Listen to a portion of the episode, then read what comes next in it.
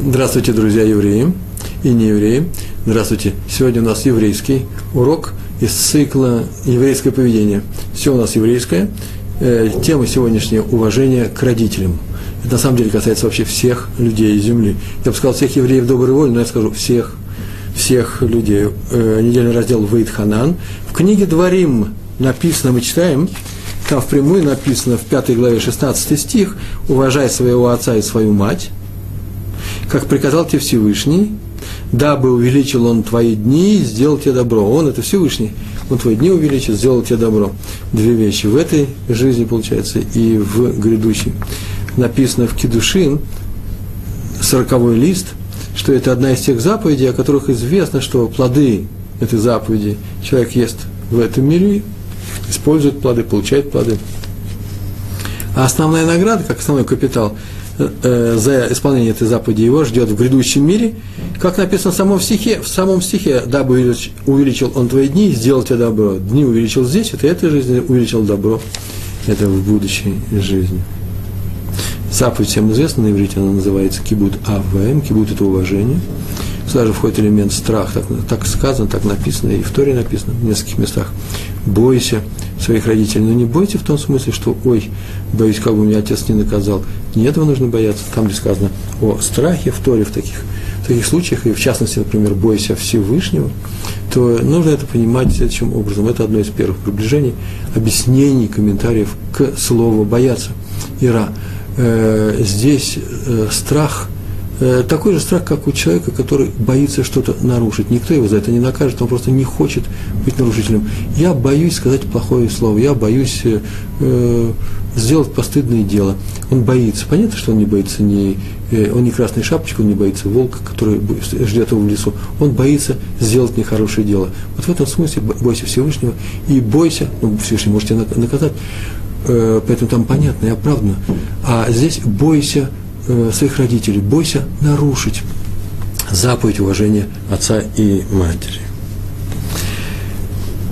Мудрецы отмечают, что эта заповедь выполняется в мыслях, словах и делах. То есть даже в мыслях, а именно э, человек должен уважительно относиться к своему отцу, к своей матери, э, уже внутренне. Это очень важная вещь, потому что не все, не все у нас связано с мыслями, и, как известно, все связано с мыслями, но, по крайней мере, наказание или награда идет за наши действия. И в некоторых случаях э, каким-то образом оценится наши мысли. Например, не или желание. Не желай э, добра э, своего ближнего, другого человека.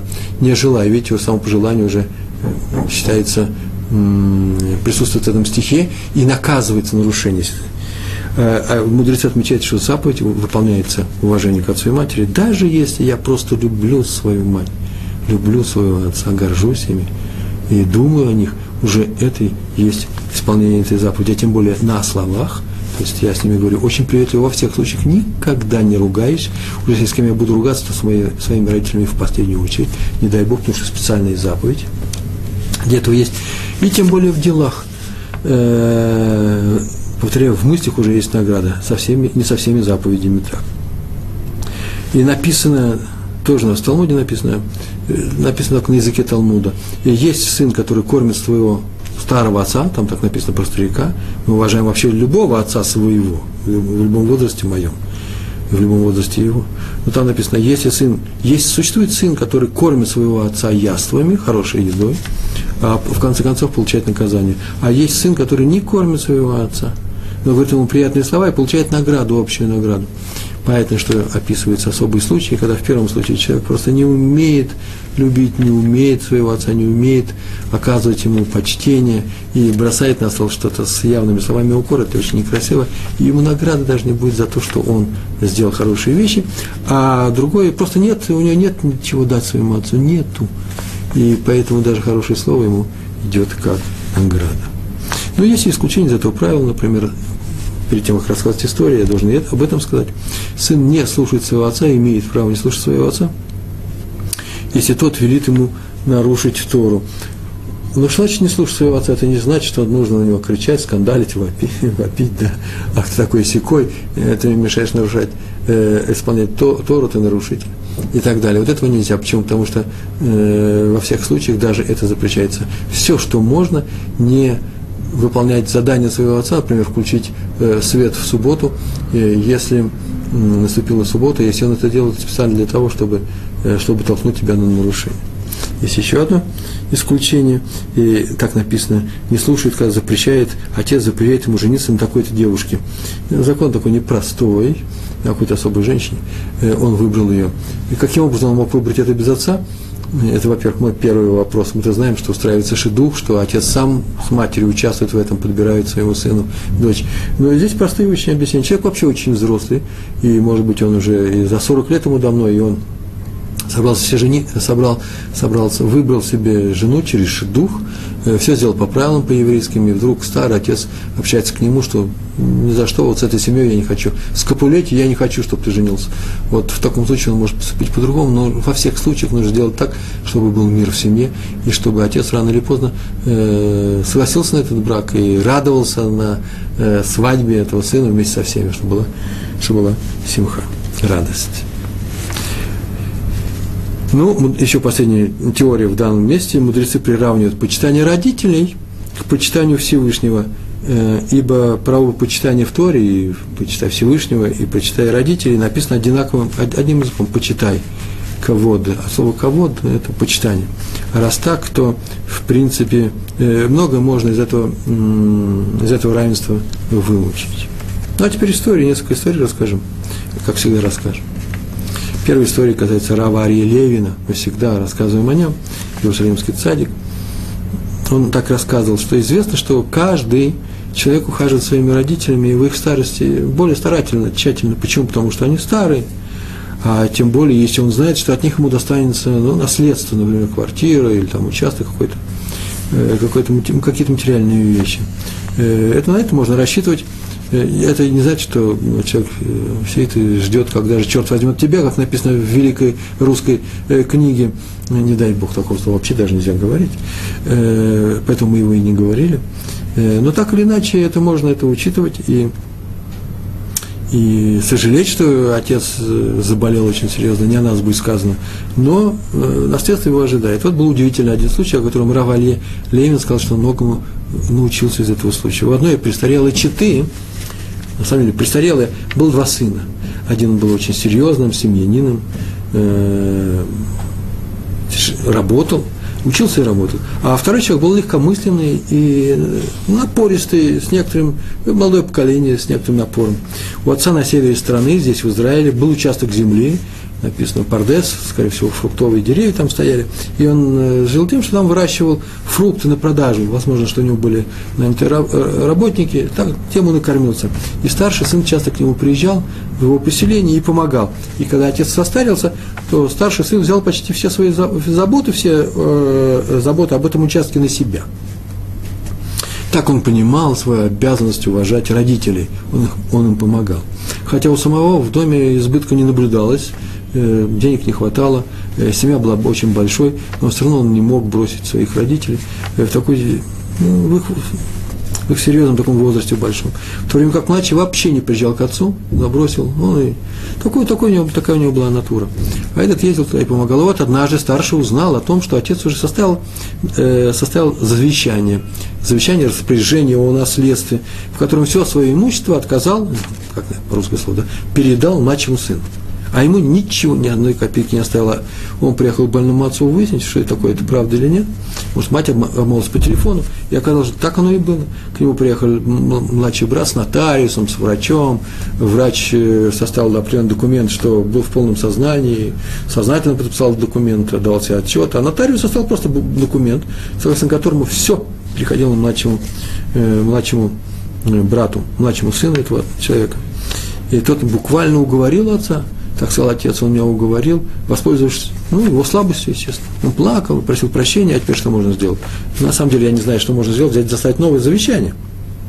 Отменить старое, все согласно дате. Но почему-то в этой, в этой, в этой истории этого, этого нету, такого простого хода.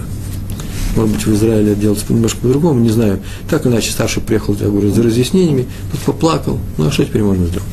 Тогда все равно сын продолжал заботиться об отце, еще несколько лет приезжал, к нему в поселение, заведовал всем тем хозяйством, э, которое должно было перейти, которое должно перейти к э, к младшему брату, который так и не появлялся, ни разу не появился. Отец умер, а тут еще заболела мать, он взял ее к себе в город, ухаживал за ней до самой ее смерти.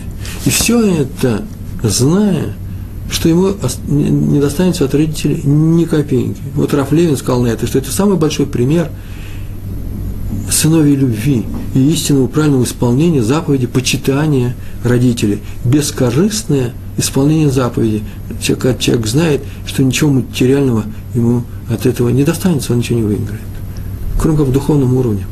Рафаэль Левин сказал, что он завидовал этому человеку, который смог э, так на более, наиболее чистым образом выполнить эту большую заповедь. Заповедь на самом деле большая. Какая еще заповедь приравнивается к страху и уважению к Всевышнему? Только заповедь уважения своего отца и своей матери.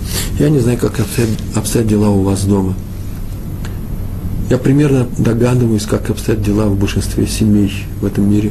По-разному, совершенно по-разному. Все зависит от культуры, от э, терпимости, от цивилизованности людей – того, сколько вклад в своих детей и так далее.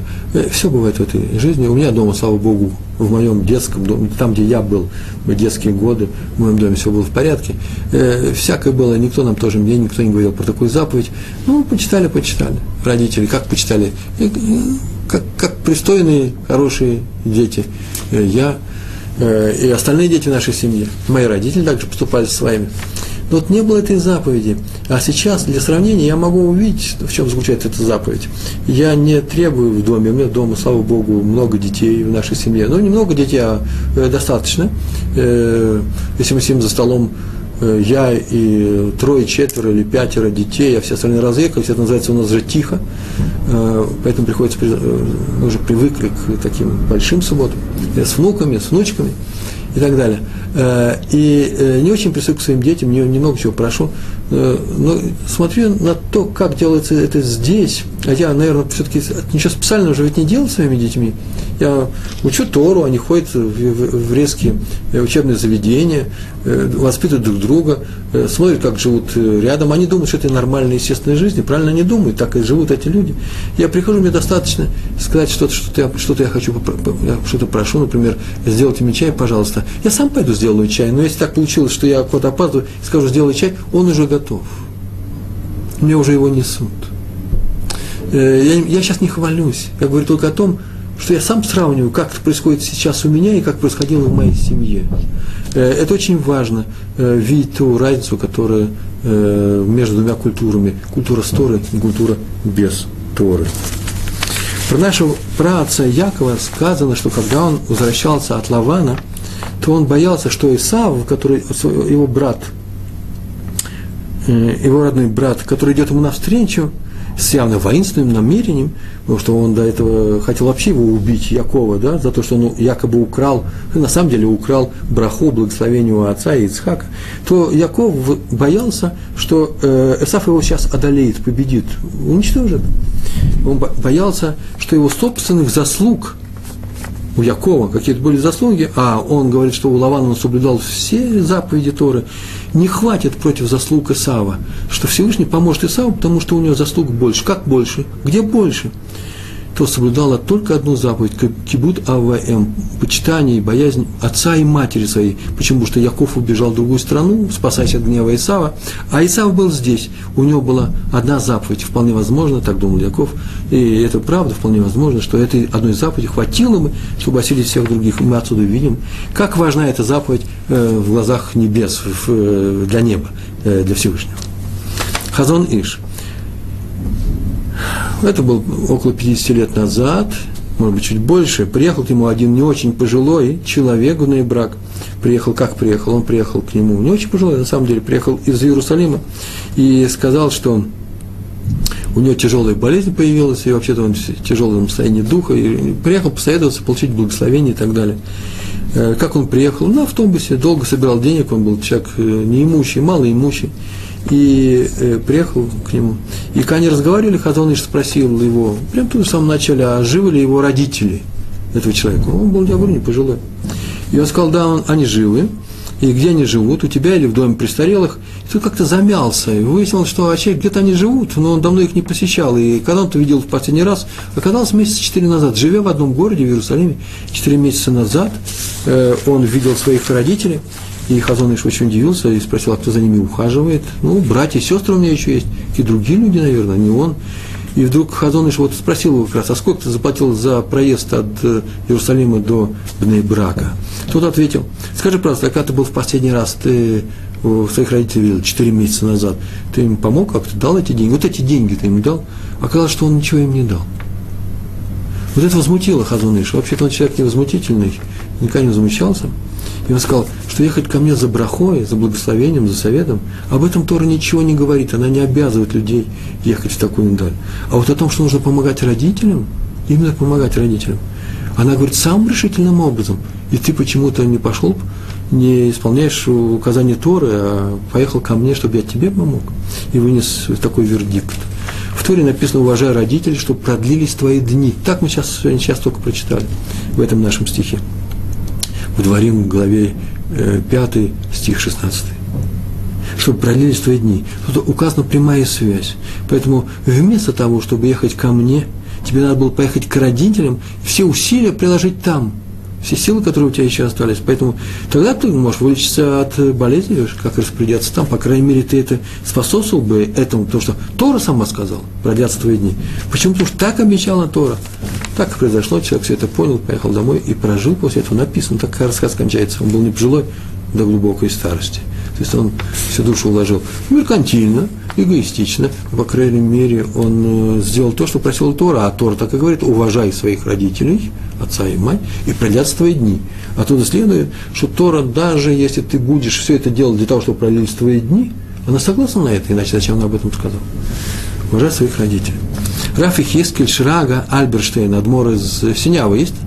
Э, хасидское движение, известный Адмор из, Адмор из Синявы, крупнейший талмудист, сын Раби Хайма из Санс, санзовские раввины, санзовские хасиды, Адмор их был, э, он был прямым сыном, э, умнейший человек, написал Деврей Хаим, известная книга, и Рафи Хискель Ширага, Альберштейн, он много учился, много преподавал, и однажды он занимался изучением законов вдов. Э, это такие специальные законы, э, которые касаются еврейских вдов. И он попросил Габая, слуга в синагоге, человек, который отвечает за книги, чтобы он принес ему эту часть Шурхана Руху, где изучаются законы вдов – э, не, он изучал законы вдов, он его просил принести Шульханрух, а просил Йораде, так называется эта часть этого э, закона. Шульханарух – это сборник э, э, кодекса законов еврейских. Слуга сказал, что законы вдов вообще-то, тихо сказал, скромно, что записаны они в другой части Шульханаруха. Эвен, Аэзер, и поэтому, может быть, Раф ошибся, сейчас я принесу другую книжку. Он сказал, нет, нет, он не ошибся. Им надо по поводу этих законов проконсультироваться со своим отцом, крупнейшим специалистом в этой области законов, Раби Хаймом. И поэтому он сейчас к нему идет, и поэтому ему сначала нужно выучить законы уважения и почитания отца, которые приведены именно в части Эван Аэзер. Вы слышите? Он сейчас идет обсуждать одни законы, он будет разговаривать с отцом, и чтобы вести себя достойно, правильно, нужно взять и изучить эти законы. Это, между прочим, очень важное правило – чтобы что-то сделать, надо знать, как сделать. Если ты однажды выучил эти законы, еще не значит, что теперь ты будешь их знать все время. Поэтому были наши мудрецы, и в этом примере написано о том, что сейчас он идет разговаривать с отцом, и там будут два Талмит Хахама, два мудреца разговаривать, может быть, немножко на, в повышенном тоне, и это разрешает Тора. Почему? Потому что они сейчас они обнаруживают истину, и они все это выяснят. А раз так, как бы здесь не проступить, нечаянно не приступить и не нарушить этот закон уважения отца с матерью. Он специально выучил эти законы законы. Между прочим, он был очень силен, Раф Альберштейн был очень силен в Шульханарухе имел свое обоснованное мнение. Э, они его говорили, прямо так и называли. Его говорили человек Шульханаруха. И Шульханарух, так его называли. Он жил по Шульханаруху, это была настольная книга, я бы так сказал, если бы Шульханарух можно было положить на стол в виде одной книжки, это э, целое собрание огромных фолиантов. Однажды он приехал к отцу из Синявы, в Цанз, в Синяве он был Даяном, Э, обсудить новое распоряжение отца. э, вот я записал по поводу покупки у еврея земли в Израиле даже в субботу. Есть такое правило, э, как правило, запрещают, но некоторые особенности есть у этого правила. Можно ли в Израиле, здесь все происходило в Польше, в Израиле чисто теоретическая вещь, они изучают эти законы. Э, оказывается, э, у нееврея можно покупать землю, даже нужно, и даже в, некоторых случаях в субботу. Э, какие-то определенные вещи можно. Э, не подписывать договор, но что-то можно делать в субботу. Так или иначе, отец э, в каких-то местах это разрешил, в каких-то областях э, деталей закона, а его сын Рафа Хискель Ширага с этим не согласился, и он поехал обсуждать с ним этот закон. Сын выступил против – он не согласился с мнением отца. И в пылу спора они начали спорить на повышенных тонах. И так полагаю, тут не написано, что Раф Ихескаль Шрага нарушил э, допустимый э, уровень э, крика. Э, он ничего этого не сделал. Но отец, у него нет уважения к, к сыну. Он был очень уважаемым человеком, он вел себя пристойно. Но так иначе он закричал на него и в этом вспылил и сказал, убирайся отсюда, ты споришь с своим, отцом, своим отцом. Уходи сейчас, ну не убирайся, может быть, уходи сейчас же и приказал ему выйти из дома, прибавив, что запрещает тому переступать через порог дома. Сын оказался в большом затруднении. Он теперь не может выйти в эту дверь, ему запрещено проходить через порог, и в то же время нужно выйти отсюда. Он ничего не возражая, ничего, открыл окно и вышел через окно, и остался по ту сторону, продолжая спорить. Ну, меньше, в меньшей степени. Так они поспорили. Он ему не сказал, что отец, э, успокойся, этого нельзя делать, написано в Талмуде. Знаете, что сказано? Что когда человек выходит из себя, он в гневе, то лучше дать ему успокоиться, э, по крайней мере, не успокаивать его. Пока он не успокоится. Никогда не говорите, успокойся. Много, во, во многих случаях только заводит человека еще больше. Дай ему остыть самому. И когда отец остыл, он сказал, что он его прощает за его поведение э, и разрешает, от, убирает свой запрет. И тот уже вошел снова в комнату через дверь. Почему он так поступил? Что он уважал отца своего, он выполнил слова его с точностью до смысла, до значения этих слов. Такая была история про двух великих, я бы сказал, э, мудрецов э, нашего нового времени. Следующая история про раби Арона Адмора из Белз. Это был э, цанзовский хасид Раби Хайм, а это белзовский. Белзовский, цанзовский, гурский. Это самые, можно сказать, почти, ну, самые массовые по своему влиянию, по своему следу в еврейской истории, по количеству книг, э, написанных умнейшими раввинами э, движения хасидские. Есть еще несколько. После свадьбы Раби Арон Адмор из Бельсен, еще не будучи вообще пожилым человеком, тяжело заболел, серьезно заболел. Так полагаю, что простудные заболевания были, и врачи ему категорически запретили окунаться в микве – Э, миква э, – это, знаете, ритуальный такой специальный бассейн, э, сделанный по особым правилам. Туда мы окунаем посуду, купленную, сделанную не евреями. Туда мы Сами окунаемся перед субботой, у хасидов это обязательно принято, мужчины. И туда ходят, э, кстати, женщины наши в определенные, в определенные моменты жизни. Это очень важные вещи, и без миквы нет общины, как, как правило. Так вот, у хасидов это принято, э, ходить каждый день. А вообще в еврейском народе сейчас, в последнее время, все больше и больше принято в Йом Шиши, в пятницу ходить. Вот я, например, хожу, и весь мой район ходит, э, в, принимают мику, опускается в мику перед субботой. Так положено в нашем народе. И врачи ему запретили ходить каждый день в Мику, холодный Мику, холодная э, Северная Европа, э, Польша, Белз. Но зная, настолько свято он соблюдает очень точно э, все законы ритуальной чистоты, я опасаюсь, что он нарушит указания врача. Его отец, Раби Арона, позвал его себе и приказал, что силой именно заповеди уважения родителей он ему запрещает окунаться в микве. Тут выслушал его и сказал, да, да, папа. Сын покорно согласился. И вот однажды слуга увидел, как-то утром он вставал, слуга в доме, или слуга в синагоге, там было не написано. Он увидел, что рано утром, холодной зимой, под снегом, Раби Арон вышел из дома со сверточком, как он ходил и раньше, пошел в Мику, в сторону Мику.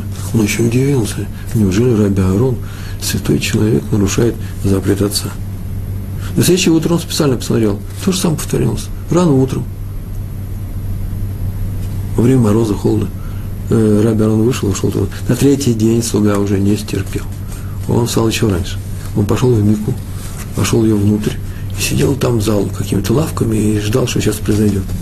И вот он увидел, как приходит Раби Арон, не зажигает свет, в темноте раздевается, спускается к воде, стоит на последней ступеньке, там ступеньки есть, спускается в мику, стоит на последней ступеньке, потом громко говорит, вот я сейчас готов исполнить заповедь почитания отца и мать, э, отца, и не буду окунаться в микве.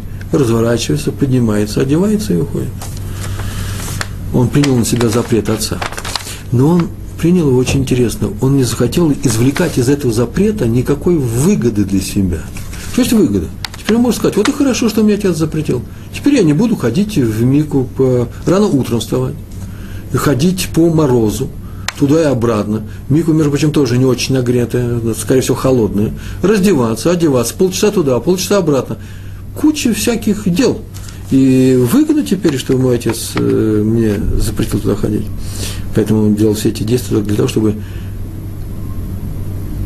не для того, чтобы окунаться в мику, а для того, чтобы самому себе показать, продемонстрировать, что он не хочет получать выгоду от слов отца. Никакой выгоды, кроме чистейшего исполнения самого запрета.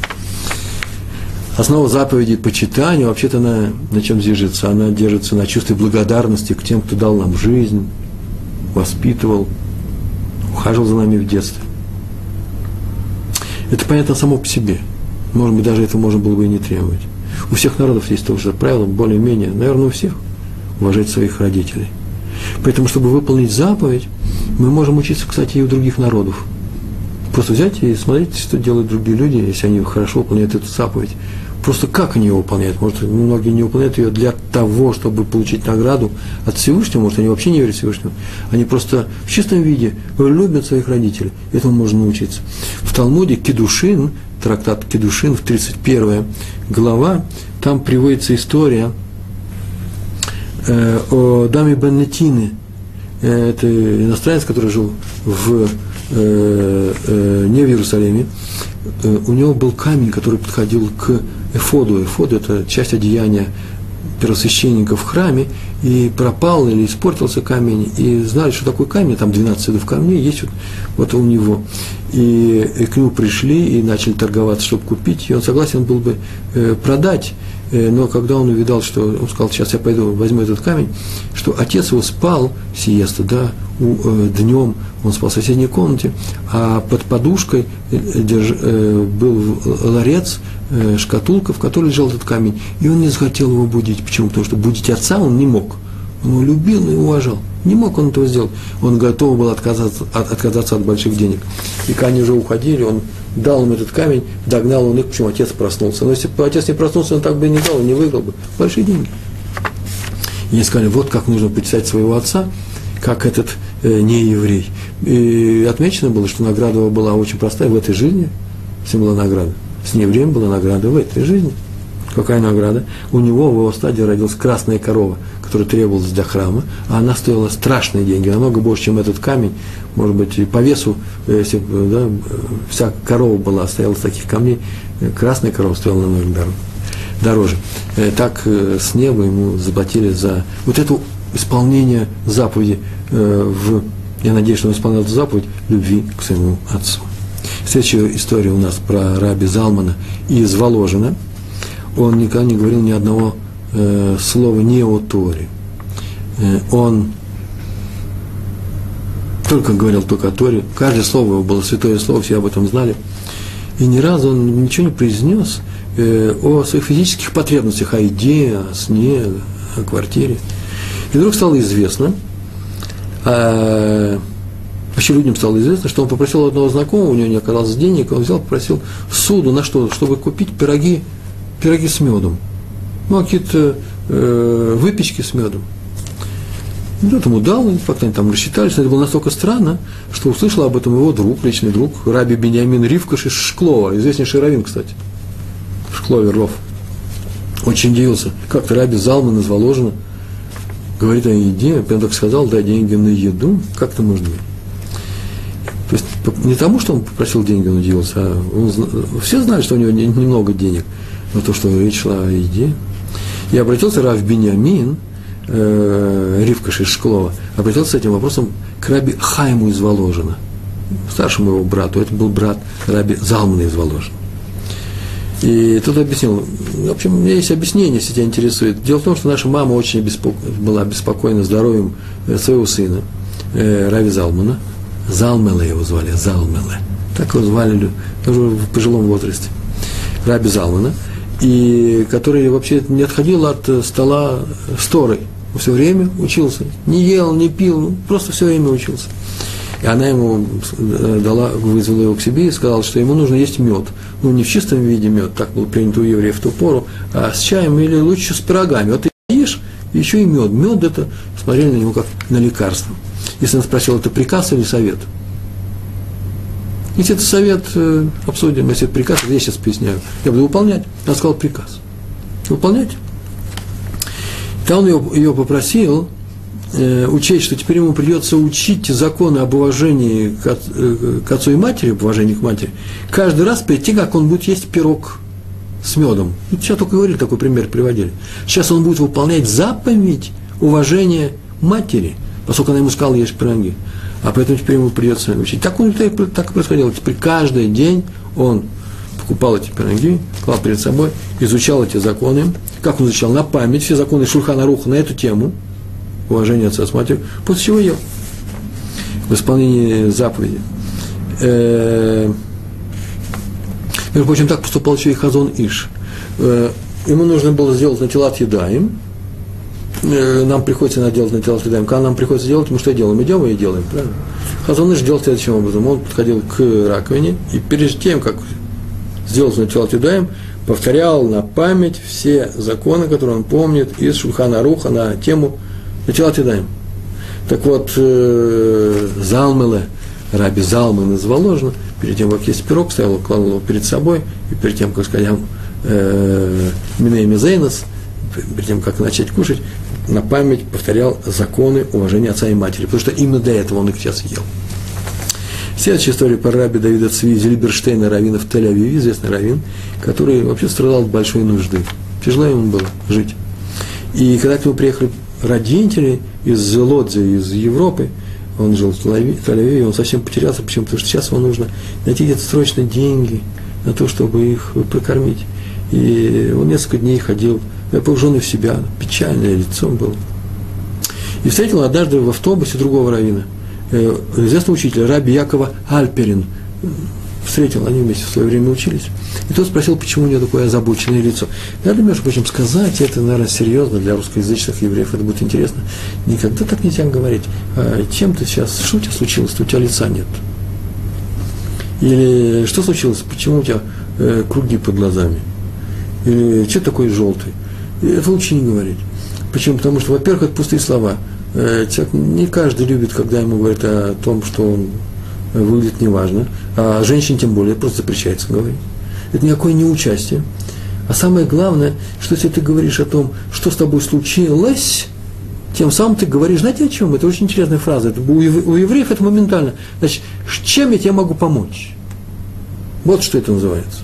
Поэтому, когда он спросил, что у тебя на лице, какая у тебя э, забота, тем самым у него сейчас, он говорит о том, что он готов ему помочь. И что не значит, что сейчас он скажет, ой, мне нужно э, 200 э, долларов, а у него нет таких денег. Он скажет, ну вот у меня 10, на возьми. Ну, хоть как-то нужно помочь. Это не спрашивается не для того, чтобы при э, любопыт, любопытство свое э, или, или просто заинтересованность. Нет, для того, чтобы продемонстрировать свою готовность. И он спросил, что у тебя случилось? То он сказал, он должен принять родителей. А, тяжело. И Раби Яков тоже сказал, я тебе помогу. Скажи, пожалуйста, сколько стоит одна горячая трапеза? Так он сказал, сеуда, хамма. Сколько стоит э, горячая еда одна на одного человека? Он ему сказал, о, говорит, о, он сделал подсчет, я могу сделать так, я могу твоих родителей, ты уж устрой их, там тем другие люди помогут. Э, по квартиру они не говорили, я буду жить, но обед я беру на себя. Каждый день в течение какого-то времени я буду присылать тебе два обеда. Надо сказать, что Раби Давид Цви, Зильберштейн очень любил своих родителей, поэтому он не мог отказаться от этого. Он не такой гордый, чтобы в угоду своей гордости оставить своих родителей голодными. Но он сказал, что вообще-то нужно подумать, сейчас он будет советоваться. А Раби Яков, да, это очень важно, он еще добавил такую фразу, но с одним условием, чтобы награда за выполнение этого заповеди будет мне. Ты сейчас мне вслух скажешь это, там услышишь, Это моя награда. Не вся награда за выполнение заповеди кибута АВМ и уважение отца и матери, но, по крайней мере, на уровне горячего обеда, вот часть ее. Это на мне. Тот сказал, ну это серьезная вещь. Это очень серьезная вещь. Мне нужно посоветоваться, и он поехал. И он поехал э, советоваться с кем? С Хазонышем. Тут же в Нейбраке. Хазоныш выслушал все это и сказал, что за вопрос? Можно так делать или нельзя? Что за вопрос? Ты что, боишься потерять награду за заповедь? А знаешь ли ты, что ради родителей, за родителей можно, нужно быть готовым даже пойти в ад, в геном. Вы слышите, не награду, а даже наказание получить. Человек любит своих родителей и хочет им помочь, даже путем таких страшных вещей. То есть их надо уважать и любить так, что ради них можно отказаться от награды, полностью от, этой, э, от наград за эту заповедь. И Давел Хазон и со смехом. Кстати, между прочим, знаешь, что у Всевышнего хватит награды и для тебя, и для раби э, Якова э, Альприна. Не расстраивайся, там награды достаточно. Потом пришли, эта история на этом заканчивается. Следующая история, понятия не имею, сколько у нас осталось времени до конца, я так полагаю, осталось ну, примерно 25 минут, мы в середине урока находимся. Э, есть у меня история достаточно для этого. Еще еще расскажем теорию. Мне нравится ужасно эта тема. Почему? Потому что тема хорошая, красивая, мецва красивая очень. К моему сожалению, у меня нет родителей, которым я мог бы выполнить эту э, заповедь. Э, завидую своим детям, Э, и вот говорю, что вот очень хорошо, что я еще живой, дай Бог нам всем до 120 лет, э, что они могут выполнять эту заповедь. Я их не очень, между прочим, утверждаю. Это очень важно. В конце мы уже скажем несколько слов э, об этом. Не надо доставать из детей выполнение этой заповеди, не надо отравлять им жизнь своими требованиями. На эту тему мы поговорим. Раби Адмора Сукачева, сын Адмора из Бялы. Я, заметили, у меня много хасидских историй, много литовских историй есть, и некоторые истории из, вот была история у нас из Талмуда, может, еще будет. Когда Адмор из Сукачева, он был совсем маленьким, а он сын Адмора из Бялы. Заметили, два раза. Адмор э, в разных местах они, Адмор это руководитель хасидского движения. И когда он был совсем маленький, отец ему однажды, они учились, это были крупнейшие талмудисты, учились они с детства. Всевышний награждал таких людей, которые с детства учатся, тем, что у них рождались дети очень способные, очень умные, гаоны, илуим, э, гении по-русски, дети гении. И он учился с э, своим отцом, и отец ему задал очень трудный вопрос по Торе. Это называется кушья. Кушья – это, знаете, противоречие было найдено. А вот скажи мне, пожалуйста, почему написано вот здесь так, а здесь так? Это же противоречие друг другу. Скажи, в чем дело? Называется кушья. И тот моментально ответил. Даже прям только прозвучал вопрос, тут же ответил. Показал, что никакой кушья есть нету. Вот какое объяснение. Отец э, объяснил ему, что он ошибся. Во-первых, он ошибся. А во-вторых, он сказал, что ник, такую фразу он сказал, никогда не спеши отвечать моментально, тут же. Пойди сначала подумай, даже если ты уже видишь ответ, не торопись. И чтобы он это понял, он взял его по щеке ударил. Я так полагаю, как он ударил его. Чуть-чуть его задел, чтобы было обидно. Отец это сделал, а сын не заплакал, все нормально, за это кончилось. Кончилось, кончилось. Ты говоришь, не торопись, сын, не надо. А потом пошел к себе, открыл все книги. Что-то какая-то мысль ему пришла в голову отцу открыл все книги, Решони Махарони, вот называется первое поколение крупнейших мудрецов и эпохи Раши, чуть позже, последнее поколение, изучил весь вопрос, тот вопрос, который он сам задал своему сыну, увидал, что сын-то прав. Правильно он ответил, стопроцентно правильно. Ну, он не захотел говорить об этом, чтобы тот не повез Гаева называется гордость, вот какой я. Э, отца, лучше отца знаю Тору чтобы такой момент не появился, это очень важная вещь, то он ничего не сказал об этом. Но когда уже через много лет Адмор из Бялы умирал, и к нему приехал сын его навестить, известнейший талмудист сам, в себе с большим количеством учеников, книги написанные, и отец уже, слабый отец, лежа сказал ему, что ты знаешь, в детстве, ты помнишь эту историю, когда я тебе задал такой-то вопрос, и ты мне так, вот так-то ответил, и я тебя ударил по щеке, да, стира называется – дал пощечину, ну, детскую пощечину. Так вот, ты знаешь, что я вообще пошел и нашел свою ошибку. Это я ошибся. А сейчас я прошу за извинения, прости меня, пожалуйста, за то, что я тебя ударил. Зря я тебя ударил, хинам, зря я тебя ударил. И сын ответил, отец, успокойся, все нормально. Когда ты меня ударил, в тот момент я знал, что я прав. Я-то знал об этом. Поэтому не надо мне говорить, что я тогда не ошибся. Я знал, что я не ошибся. Вообще, что смолчал? Смолчал, чтобы выполнить заповедь почитания отца, чтобы отца не обижать. Отец сказал, я смолчал. А простить тебя, простил в ту же, в ту же секунду. Поэтому не надо сейчас расстраиваться, ты прощен меня очень давно. Смотрите, два действия, два человека, один умирает, второй сидит в изголовье, два праведных человека. Один просит прощения за те дела, которые он сделал много-много лет назад, а второй тоже очень хороший человек. Он уже был тогда еще праведник. Он говорит, тогда я еще тебя простил. Несмотря на то, что я прекрасно знал, что я прав. Уж тем более он должен был бы его простить, если отец был прав, а я ошибся. Я сын его, я ошибся. Еще одна история – э, которую сейчас мы расскажем, она о Хатам Сойфере. Хатам Сойфер, э, это он написал, эту историю он написал. И он так написал, что есть две заповеди.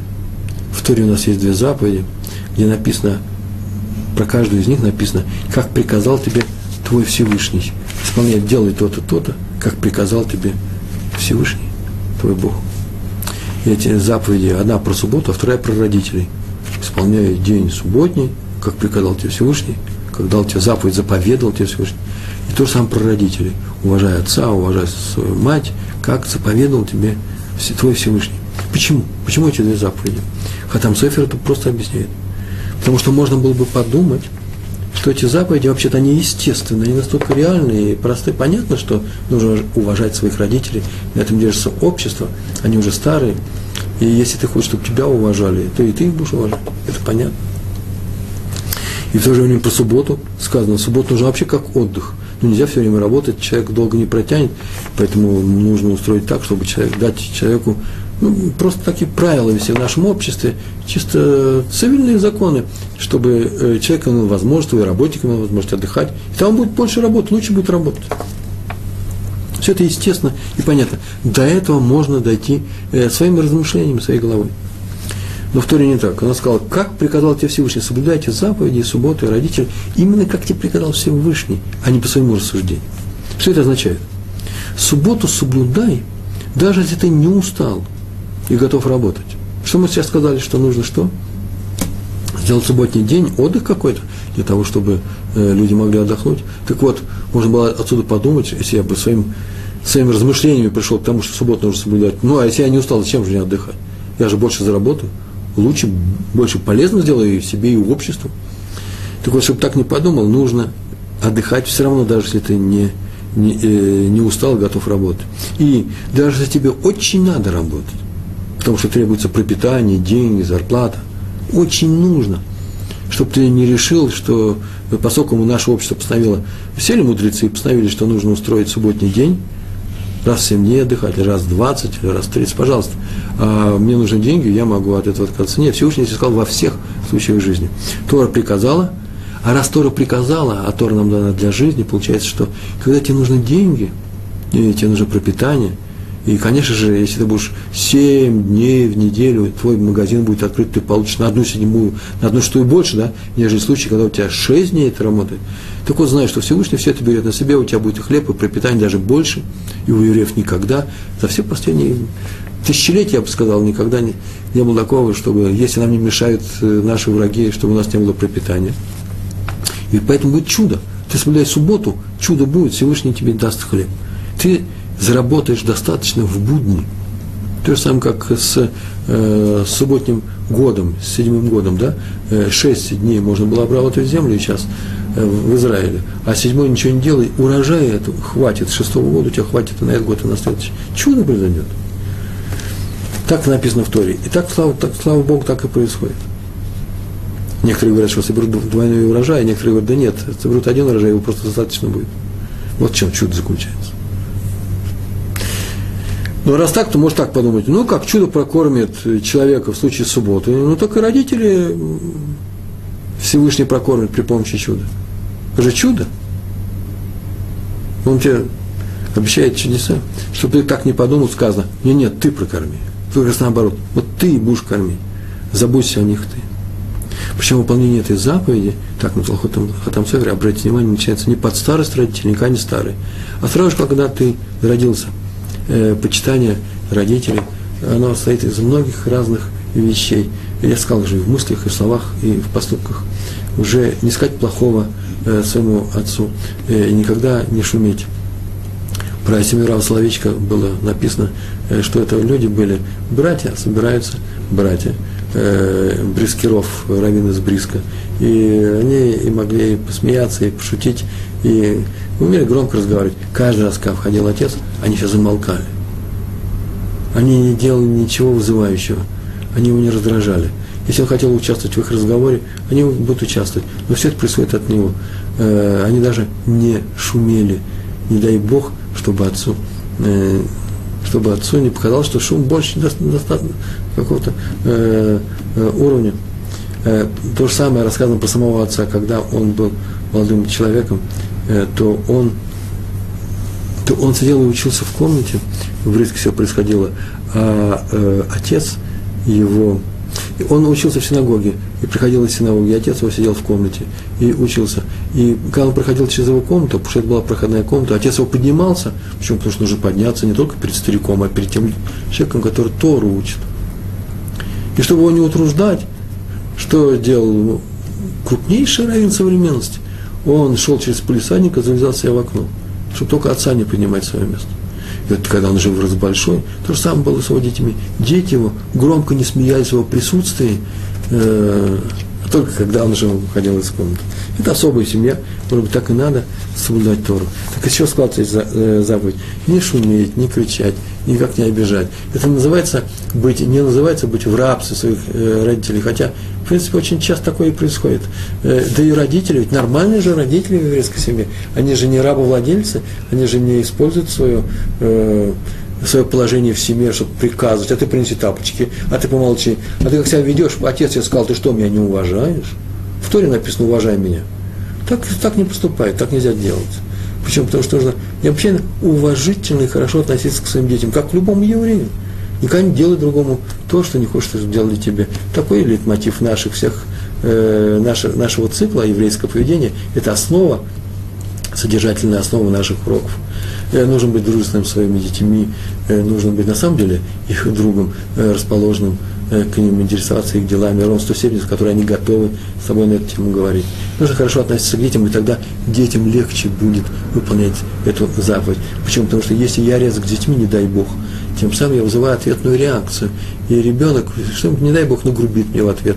Или, или когда я требую, чтобы он сказал какую-то вещь, которая, в принципе, не касается. И можно было бы об этом, об этом без этого обойтись.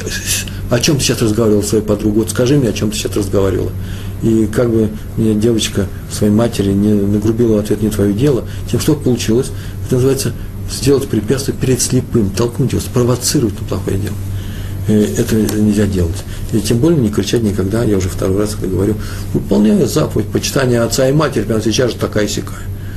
Когда говорят такая сякая, то, скорее всего, у ребенка пропадает э, даже малейшее желание выполнять заповедь э, почитания, потому что таких сяких, такие сяки не, Э, не выполняется заповеди. Это не мир любви, а заповедь выполняется только там, где есть любовь. Следующая история. Извините за нотации. Только мы занимаемся тем, что читаем нотации. Вот не делайте нотации своим детям, кстати. Вы пришли на мой урок, это понятно, вы сами пришли. Если ваш ребенок придет и скажет, я хочу нотацию, мама, рассказывай мне нотацию, то вы расскажете. А поскольку он за этим не пришел, значит не надо. Не так это действует, как на уроке. Продолжаем. Раби Ашуа Леб Дискин, известная история о том, как он приезжал с одной квартиры на другую. У нас осталось 16 минут, даже чуть меньше. Э, он приезжал с одной квартиры на другую, здесь в Иерусалиме, крупнейший раввин. И вещи перевозили, ну, грузовичок приехал, перевозили. А, и у него было две связки с книжками. Э, одна маленькая связка, вторая большая. Не знаю, что в каждой из них было – Сейчас скажу, что там было. И он вызвал специального рабочего, который пошел и пешком шел и нес эти связки в, рук, в руке. Он не хотел, чтобы они ехали в, в машине. Ну, в бумагу все было упаковано.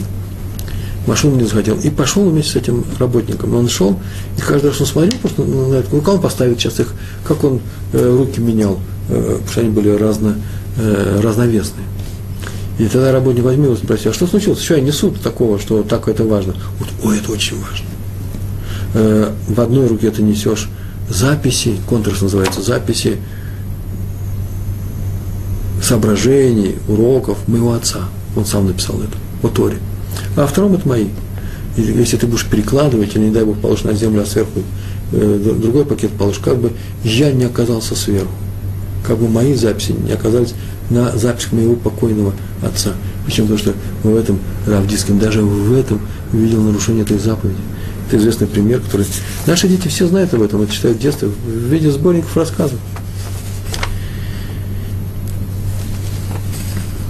Ну, а теперь у меня очень интересная вещь. Э, разговор о том, как, что расходы на исполнение заповеди, расходы на исполнение заповеди почитания отца, который выполняет сын, сын почитает отца. За чей-то счет. За чей? За счет отца. Это очень интересная вещь, нужно об этом говорить особо. Но так или иначе, э, нельзя потребовать, в принципе, нельзя потребовать от меня, чтобы я э, нес расходы, покупал за, свой счет что-то для отца. Если нет, ничего то придется сделать, то это же будет сдака. А если у отца есть какое-то накопление, и он хочет, чтобы я ему что-то купил, за его счет. Я могу сделать подарок, и это будет исполнением заповеди э, почитания моего отца. Вот если отец меня просит в своем доме, чтобы я ему дал чай, я ему обязан дать чай в его доме. А в моем доме он может меня потребовать, я ему дам, совсем дам. Но смотрите, я не обязан давать ему собственный чай. Это не простой закон, если вы скажете, нет, нужно это отменить, и поэтому э, пускай все происходит за счет э, своего сына, мы придем к большим нарушениям, ни больше, ни меньше. Если у вас есть хорошее сердце, вы любите людей, вы любому человеку дали бы чай, и тем более отцу дали бы с радостью чай, пожалуйста, дайте. Но значит, что вы не обязаны. Вы обязаны дать его чай ему. А свой чай – это просто как в вашем велении сердца. Вы говорили об этом, что уважая отца и мать свою, даже если нет награды. Согласен? Даже если есть расходы, пожалуйста, делайте это. По крайней мере, не можете потребовать от своего ребенка, которому вы дали 5 этих шекелей, 4 доллара вы дали ему для того, чтобы он что-то себе купил, а потом, ты знаешь, что нам нужно то-то, то-то купить, дай мне эти деньги сюда. Вот, ну, пап, а мы забыли деньги дома, а сейчас мы гуляем, вот каньон большой. Ну, дай, иди к Самириям, дай мне, пожалуйста, эти деньги. Я тебе говорю, как мать, выполни свою заповедь. Вот это уже нельзя сказать. Почему? Потому что нет, на ней сейчас этой заповеди дать эти деньги, это ее деньги. Вы понимаете, да? Может только попросить. Кстати, лучше больше, лучше просить, чем приказывать, а лучше ничего не делать, чем просить. Такое правило есть. Если можно обойтись без иногда нельзя. Я иногда тоже занимаю своих детей э, деньги, когда срочно нужно, что-то мне срочно нужно купить, по карточке почему-то это мне неудобно, деньги мелкие. Мама у нас уехала на работу или еще куда-то, и поэтому я даже не знаю, где взять эти денег. Я покажу э, в, комнату и говорю, Ривка, Батшева, Мина, э, Юдит, кто тут есть, у вас есть деньги, мне нужно там 10-20 э, шекелей. Как правило, есть. Если нет, нет, что мы сейчас придумаем. Пойдем достанем из космомата, из, а, со, из стенки достанем. Э, что-то вся можно найти выход, но они с удовольствием себя отдают, а потом мне придется отдавать эти деньги, это самое, самое главное. В этом проблем никогда у нас, слава Богу, не было. Чтобы у нас с вами и дальше таких проблем не было. Итак, расходное исполнение заповедей, уважение отца, несет на себе кто расходы?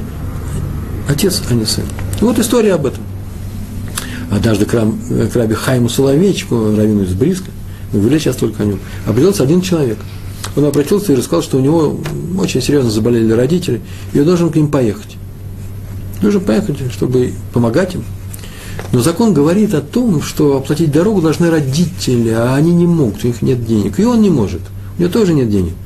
Нельзя ли сказать, что поскольку они не могут, сейчас я сказал, и он не может, да, это здесь не написано было, они не могут, у них нет денег.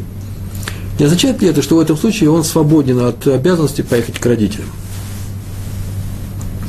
На что Раф Соловенчик моментально ответил, верно, ты свободен от поездки. О чем говорить? Иди пешком. Почему? А пешком ты не свободен? Почему? Потому что это не расходы. Э, главное, что ты обязан помочь своим родителям. За их счет? Да, у них нет этого счета. Значит, тебе придется это сделать без их счета. Ты не хочешь платить? Иди пешком. То есть от этого ты не свободен. Просто такой немножко с юмором ответ был, но он правдивый. Это, это постановление, это Галаха, это закон. Один человек приехал в Эрцисроэль с матерью хотел поселить ее в своей комнате, как раз из тех, которые любят своих родителей и за, ухаживают за ней. Тут даже не написано, была у нее жена или нет. Ну, история есть о том, как э, сын хочет жить вместе с своей мамой, э, и просто сделал тяжелую жизнь своей жене. Есть такие истории. В следующий раз, может быть, я расскажу, я еще буду где-то тему с Божьей помощью, мы еще эту тему будем понимать в мире в семье. И сказано, что вообще запрещается, родители должны жить отдельно. А, кстати, может быть, в нашей истории то же самое. Э, и он хотел ее поселить в своей квартире, и Хазон Иш, которому пришел за советом, сказал, ни в коем случае. Если она будет жить у вас, то нет никакой возможности. Велика вероятность того, что хотите вы или не хотите, а где-нибудь да обидите. Взрослые люди, две семьи, взрослый человек, да еще и, э, вы знаете, у стариков есть свои проблемы, потребности, свои отношения к жизни, они немножко рисковаты, возможно, болезни, и не может быть, чтобы их не обидели. Так бывает со стариками. Старики очень уязвимы. А раз так, то пристрой его в отдельной квартире. Если у тебя есть возможность, конечно, такие у тебя есть, я знаю. Даже найми людей, которые за ней будут ухаживать своей мамой. Я сам навещаю очень часто, только не живи вместе с ней. Это есть правильное исполнение заповеди уважения и почитания матери. Так сказал Хазун Иши, это нужно учесть. Еще одна история э, о Гаоне Ляу из Вильны. Поскольку у нас осталось 8 минут, мы еще успеем рассказать еще несколько историй. Его отец Раби Шлома Залман был рад счастливый человек был в том, что его сын такой великий мудрец.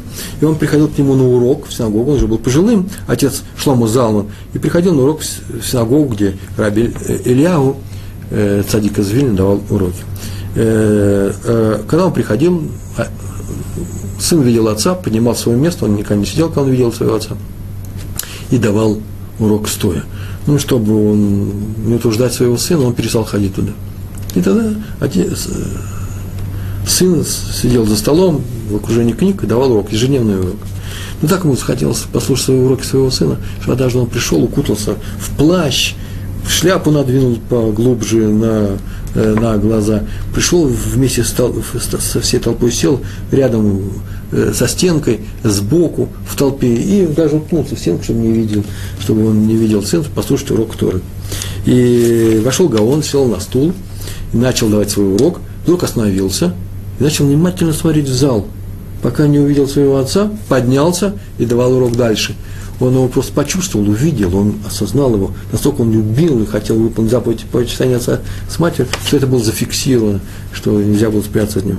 Раби Йосеф Байбин тоже очень почитал родителей, известный талмудист – и он посещал их даже после смерти на кладбище. Приходил на кладбище, молился, и когда совсем уже не мог ходить, он просил поставить свой стул рядом с могилой. А на еврейских кладбищах есть проходы между могилами, к могиле трудно было пройти, он очень трудно ходил, и поэтому он просил поставить на проходе, на дороге, э, недалеко от могилы своего отца. До нее было несколько метров, там он молился, говорили определенные молитвы, после чего он просил людей принести этот стул и поставить рядом с могилой матери. Почему? Потому что так он выполнял заповедь. Рядом с могилой матери.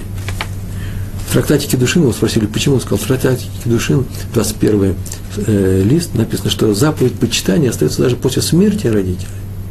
После их смерти. И в то же время известно, что любовь отца к сыну такова, что отец достаточно видеть сына издалека, с какого-то расстояния, разговаривать, видеть его. А мать хочет быть рядом со своим ребенком – и поэтому почитание это было так, таким, э, такое, что он садился рядом с этой могилой, так выполнял эту заповедь.